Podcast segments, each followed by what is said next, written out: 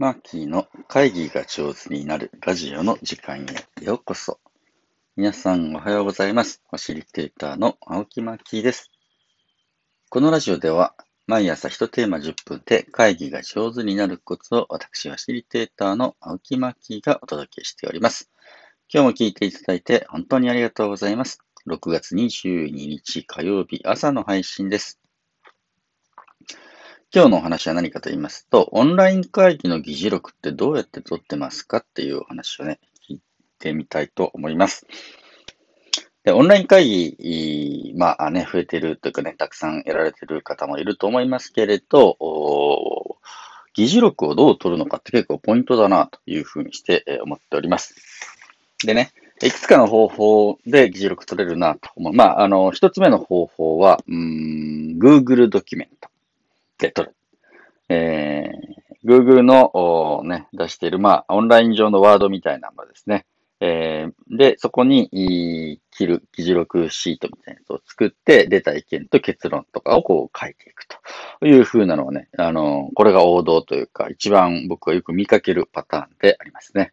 で、えー、例えば議題が3つあったら今日の議題は1、2、3、3つあります。で、開始時間と終了時間が書いてあって、まあ、どんなメンバーが参加して誰が記録係なのかというのがね、え、書いてあって。で、え、発言が出るたびにペコペコペコペコと打っていくという風な感じです。これがいいのは、発言したものがやっぱり目に見えるわけですね。で、今どんな意見が出てるのかなって、他のメンバーもその Google ドキュメントのリンクをね、お知らせしておくと見ることができるし、それを見ながら、このプログラムもうちょっとこうした方がいいよね、みたいな話がね、しやすいので、まあ、ここ非常に王道というか、すごく、うーん、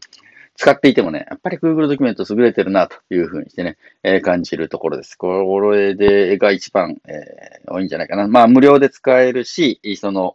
リンク先のアドレスをね、全員が編集できるというと、複数の人間がね、同時に書き込むみたいなことも、えー、可能になります。で、普通に文中に書くこともできれば、コメントをつけるみたいな感じでね、えー、文の横にちょっとね、こんな意見がありますって、これに賛成ですとかっていうふうなこともできるというのがね、えー、一つの方法。二つ目の方法は、同じ Google のサービスなんですけれど、Google スプレッドシートって今度はね、Google のインターネット上の Excel みたいなものに記録を取るというやつです。これがいいのは何かっていうと、ドキュメントの場合はですね、まあ、あの、ワングループ、一つのグループでやっている場合に非常に優れてるんですけど、スプレッドシートはあのグループワーク、複数のブレイクアウトルームとかに分かれて話し合いをするときには、僕はよくあのね、Google のスプレッドシートを議事録代わりにして、で、えー、まあ、あの、A の欄には、あじゃあ 1, の欄にはあ、ブレイクアウトルーム1の記録が残ってくるんだけれど、隣のコラムには2の、ブレイクアウトルーム2の議事録が流れてきて、さらにその隣にはブレイクアウトルーム3ではこんな意見が出てると。まあ、隣のグループでどんな意見が出てるのかっていうのをチラ見しながらやれる。これね、結構すごく使い勝手良くて、あの、大人数で、うん、ブレイクアウトルームを使いながら話し合いするときの議事録というのはこれで取っていたりします。これはね、なかなか面白い、えー、使い勝手をね、えー、やることができます。最近やってるのは、その出た意見に対して賛同したいなっていうときにね、絵文字投票みたいなことを入れていて、一人一絵文字作っておくの。え、例えば、えー、僕だったらお魚が好きなので、じゃあマーキーの絵文字は魚ねとかですね。えー、別の方は、私おにぎり好きなんで、おにぎりって絵文字で打つとですね、おにぎりの絵文字を出すことができるんですけど、で、誰かが言った意見に、あ、それ私乗ったとか、私賛同できたみたいな、その絵文字でね、賛同の意を表明できるとかってすると、まあ、意見の、いろんな質の意見を、その、ね、Google の仕組みで、えー、リストアップすることができて。それに対して誰と誰が賛同してるのかみたいな見やすくなると。まあそんなことをすることができてね、うん、気に入っています。この二つがね、Google の、まあ、仕組みを使ったやり方。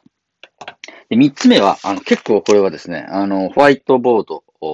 ですね、えー、を使うと。えホワイトボードミーティングの仲間たちなんかはね、これ採用してると思いますけれど、おすごいんですよ。そのね、ホワイトボードミーティングの利用派の人たちはですね、まあ大体家にマイホワイトボードであってですね、で、もう180センチのでかいホワイトボードを自宅に入れてるというつわものもゴロゴロしてますね。えー、すると自分の背中にホワイトボードがあるので、皆さんが意見を見たら私が書きましょうみたいな感じでね、誰か、あ板書係がですね、やわらペンを持って、出た意見をわわわわと書いていくと。で、で、ある程度ですね、え、書き上がったらですね、それパシャッと喋って、皆さんに送って。で、またホワイトボタンの消して、次の議題に入っていくみたいな感じで、取っては消し、取っては消しできるのはね、ホワイトボードのすごくいいところ、えなので、えこれをやるという風な感じして、えすることもできます。3つ目はホワイトボードね。で、4つ目はですね、あの、模造紙ですね。模造紙の方が僕はよく使います。はい。えー、特にね、あのー、これね、オンラインサロンのゲストトークとかを記録するときの議事録なんかはですね、えー、模造紙です。今やっているのは森とホニャララっていうオンラインサロンで、毎回あのゲストを招いて2時間トークをするときに僕はこの模造紙を縦に2枚、壁に貼ってですね。でそれをズームにガバッと映して、一生懸命書いていくみたいな感じです。まあ、ホワイトボードも非常に便利なんですけど、模造紙がいいのはですね、手からないです。あのホワイトボードで反射光との戦いなので、えー、何か角度の日が入るとかね、えー、蛍光灯のバランスでちょっと必ず手かるところがあるんですけど、紙ってすごいですね。あのー、ほぼ手からないです。えー、なので、えー、まあ、あの、画面の向こうの人にも文字をお伝えしやすいし、まあ、カラーもですね、え文字の色もいろいろたくさんチョイスできるので、えー、まあ、ちょっとビジュアルにですね、え整えたいなみたいな時には、えー、模造紙を使うというふうな感じです。これで4つか。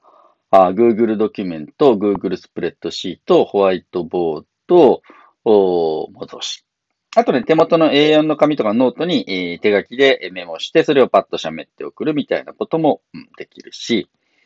まあ、あの、付箋。あの、オンライン上のね、付箋のサービス、ミロとかですね、えー、いくつか、あの、無料で付箋が使えるサービスがあるので、そういうのを使う人も多います。これ結構、グループワークにも、あのですね、え、使えるし、付箋のワークをね、対応する方なんかはそれをね、使ったりします。それとは Google のジャンボードってやつかな。あなんかでやってる方も見たことがあります。まあ、どれもこれも、うん、一長一短だと思いますけれど、皆さんは一体どんな風にですね、えー、オンライン会議の記録を残しているでしょうか。やっぱりね、何にせよ、あの、議事録大事で、記録が全く残んないと、あの、特にね、継続審議しているものとか、大きいプロジェクトで継続的に話し合うようなものに関しては少し記録を残していかないと、短いミーティングだって、あ、これでいいね、はいバイバイって、えー、口頭だけでもね、いける感じもあるんですけど、うん、ちょっと積み上げていかないといけない、いけないものとか、長期にあたって検討しているものについては、前回はどんな話だったっけみたいなね。え今回はどこまで行くんだっけみたいなことを見渡せる方が、流れが見える方がですね、良かったりもいたしますので、えー、ぜひ皆さんオンライン会議でもね、えー、うまいこと記録を取っていただければと思います。他にね、あの、こんな風に記録取ってるよとか、私はね、こういう風にしてオンライン会議の記録する方が、うん、いいと思いますみたいなね、えー、皆さんの経験談とかアイデアありましたら、ぜひ教えてほしいなと思います。もう、あ、こんな方法もあったんだってね、えー、いうのもね、結構知りたいなと思っておりますので、えー、どうぞ、もしよかったらコメントとかですね、Facebook、Twitter などでタグ付けをして、マーキーに教えていただければ嬉しいなと思います。というわけで今日の話はオンライン会議の議事録どういうふうにとってますかというね、テーマで話をさせていただきました。皆さん最後までね、聞いていただいて本当にありがとうございます。今日も一日、良い一日をね、お過ごしくださればと思います。それでは、さようなら。ファシリテーターのマッキーでした。